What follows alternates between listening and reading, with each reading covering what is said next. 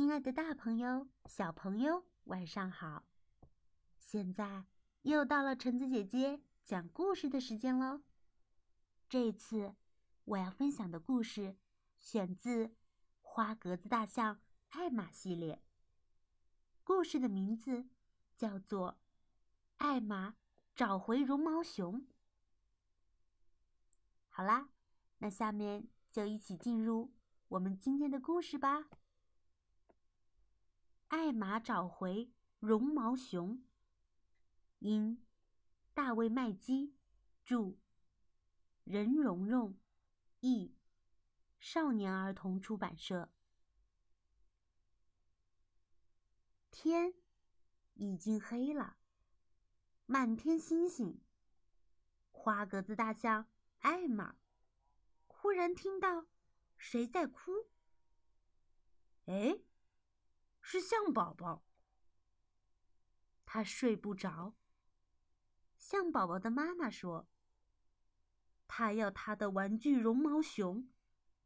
他带着绒毛熊跟我们去野餐，不知道把它弄丢在哪里了。”没关系，艾玛说：“我先把我的绒毛熊借给他，明天。”我去把他弄丢的那只找回来。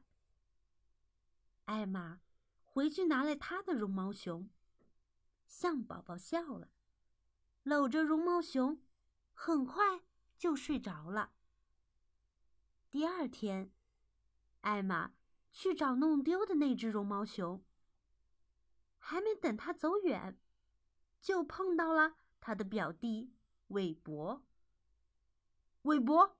你早，艾玛说：“我在找象宝宝弄丢了的绒毛熊，你见过它吗？”“没有。”韦伯说，“找到了，我会呼唤你的。”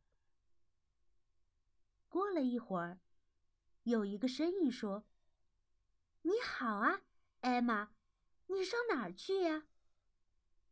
说话的是狮子。象宝宝弄丢了他的绒毛熊，我正去给他找。艾玛说：“哎呀，天哪！”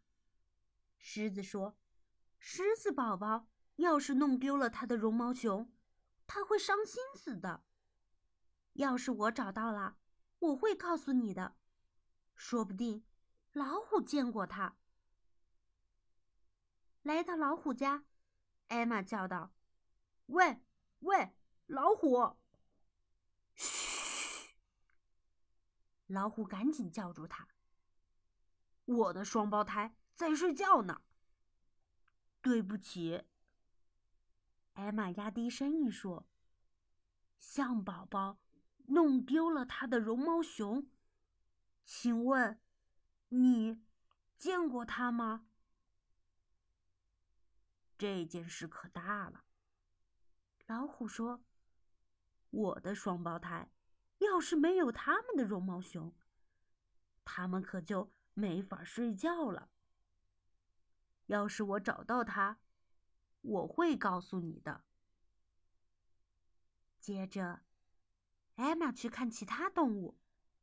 所有的小宝宝都有自己的绒毛熊，可是谁都没有见过象宝宝的那只。他们全都说同样的话。找到了，会告诉你的。